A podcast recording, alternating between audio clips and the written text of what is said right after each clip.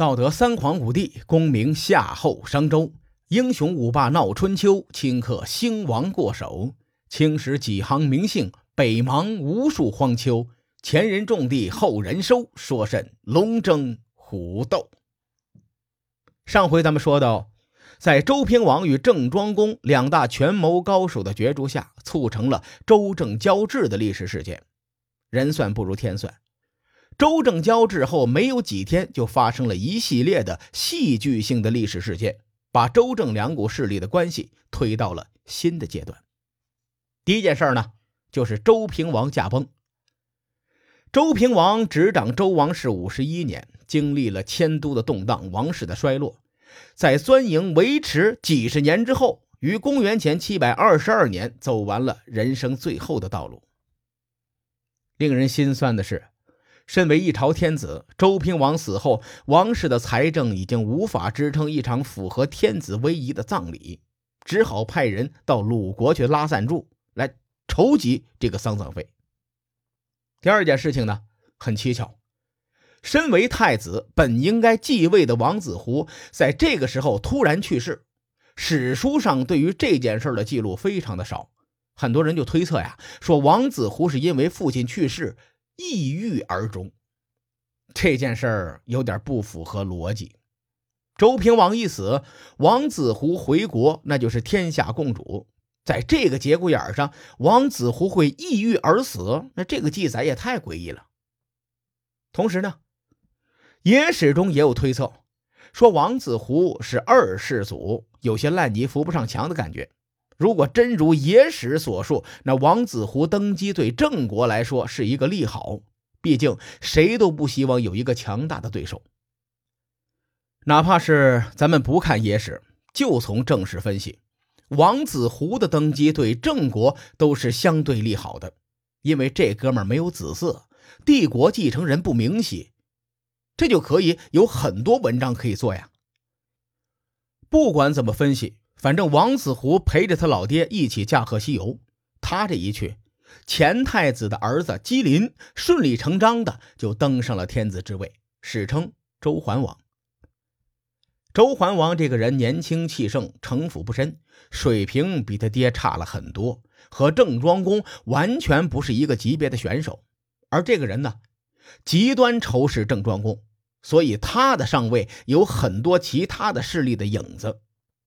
第三件事儿，周桓王登基之后，立刻任命国公继父为亲事，这件事儿做得很鲁莽。面对同一个目的，周平王是密谋分权，而且呢，在面对郑庄公反弹的时候还留有后手。但是周桓王的做法则是大开大合，上来就和郑庄公硬碰硬。第三件事儿，让周郑的关系急转直下。面对稚嫩的周桓王，郑庄公的应对那就老辣多了。公元前七百二十年四月，郑庄公派自己的心腹、郑国第一谋臣蔡仲率领军队跑到了一个叫温的地方，然后对当地的官员说：“今年呐收成不好，我们没吃的了，所以不得已来你们这儿蹭点儿。等我们吃饱喝足了，哎，我们就走。”温这个地方在今天河南省的温县。值得注意的是，温县地处黄河北岸，而洛邑和郑国的绝大多数的国境都在黄河以南。此时呢，周王室可是连天子的葬礼都办不起的国家，与郑国死磕，连鸡蛋碰石头都不如，顶多算是气球碰到针尖结局呀，肯定是十死无生。蔡仲选择骚扰的地理位置，从军事上来说是很有讲究的。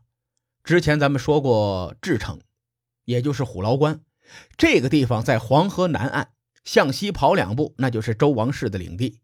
当天去，当天就可以回来。而背后呢，还有至城作为后援，进可攻，退可守。而温这个地方呢，是在黄河的北岸，古代黄河可以算作天险，不好搞，而且是兵家大忌，是孤军深入，断绝后援，是属于兵家所谓的死地。郑庄公运筹帷幄，不会犯下这么低级的错误。那说明蔡仲出兵去黄河北岸骚扰是有目的的。我分析啊，郑庄公的用兵更相当于示威和试探新任天子的底线。尽管周王室没落，但手上还是有点兵力的。这些兵力主要是部署在黄河的南岸，来戍卫王城。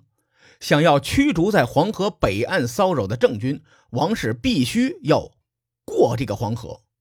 大军过河总是要几天的时间。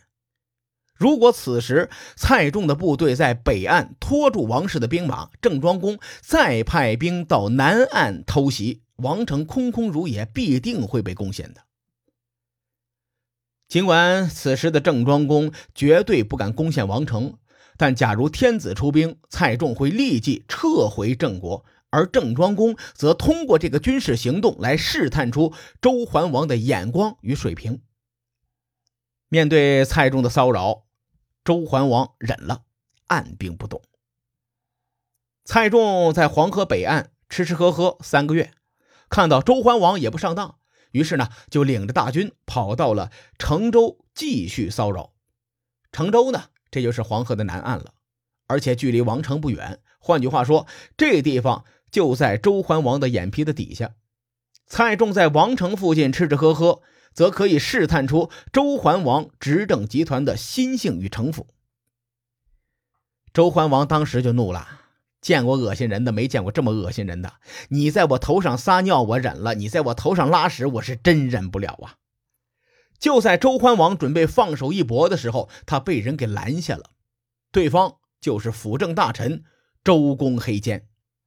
据说这个周公黑肩是周公旦的后裔。是比较有城府的一个人，他心里非常的清楚，郑庄公故意骚扰、引诱周郑冲突升级，种种举措试探的意味很浓，所以呢，他身为辅政大臣，硬生生的将周桓王的怒火给压了下来。面对郑国的骚扰，这一次王室的反应很冷静，装了一手好孙子，没有犯错。而郑庄公通过这次试探，发现周桓王以及手下受到挑衅，没有立刻露出牙齿，也是很不好惹的。于是呢，很有分寸的就收手撤兵回国。历史上把这一系列的事件叫做周郑交恶。成大事者能屈能伸至关重要。周桓王忍下郑庄公的挑衅以后，也做了反思。这次郑庄公的反制根源在于他处理的太草率，直接将国公继父任命为亲事，把周正的矛盾公开化，步子迈得太大，容易扯着蛋。那么处理郑庄公这件事啊，还得按照周平王的思路，徐徐图之。周平王在面对郑国尾大不掉的现状时，处理的核心思路是让郑国先乱起来。很快，机会来了。就在同一年，宋国的宋穆公去世，宋国也产生了继承权的纠纷。于是呢，宋穆公的儿子公子冯到郑国寻求庇护。作为邻国，郑庄公也很期望公子冯能够继位，因此呢，将公子冯就留在了郑国。春秋各国的关系纷乱复杂，我稍微的展开一点。郑庄公的一个老婆雍吉。是宋国大氏族雍氏的女儿，雍吉呢生了一个儿子，叫公子突，是郑庄公最喜欢的儿子。咱们反观雍氏家族，他们与公子冯关系非常的密切，可以说呢是力挺公子冯的一派。这么一解释，各位看官大概就明白了郑庄公为什么愿意收留这个公子冯。话说这些年，宋国呀也发生了很多事儿，令人不胜唏嘘。公元前七百二十九年，宋宣公病重。此时呢，太子禹仪就摩拳擦掌的准备接任这个国君的位子。结果呢，宋宣公把他的弟弟公子和叫到身边，说：“兄弟啊，我还是爱你多一些呀。况且说到打理江山社稷，太子羽仪还小，肯定不如你。我决定立你为国君。”公子和再三推辞，宋宣公。说你不做宋国的国君，我死不瞑目。公子和呢，也不想让大哥死不瞑目啊，于是就坐上了国君之位，史称宋穆公。羽仪一看就傻眼了，煮熟的鸭子飞了。但宋穆公呢，这人特别的好，对雨仪也非常的好。郁闷归郁闷，再加上自己还是个少年，所以呢，雨仪没有想着作妖啊，各方面安安稳稳的就过了九年。到了公元前七百二十年，宋穆公也病重，这个时候呢，他与大司马孔富嘉就托付国事，说当年呐，大哥宋宣公就传位给我，我死了之后呢，我要传位给大哥的儿子禹仪。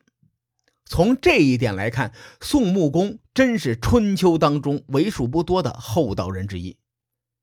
不过呢，这个孔富家有点为难，因为这个时候宋国群臣更想拥立宋穆公的儿子公子冯为国君。孔富家就劝这个宋穆公说：“禹仪呀，镇不住这个朝中的老臣。”宋穆公说：“所以呢，我才托付给你，让你辅助禹仪。”孔夫家见宋穆公态度坚决，也只好应承了下来。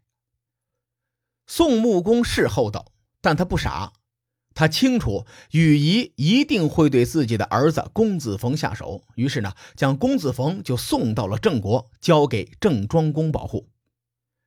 在宋穆公的安排下，禹仪终于登上了自己心心念念的国君之位，成为了历史上的宋商公。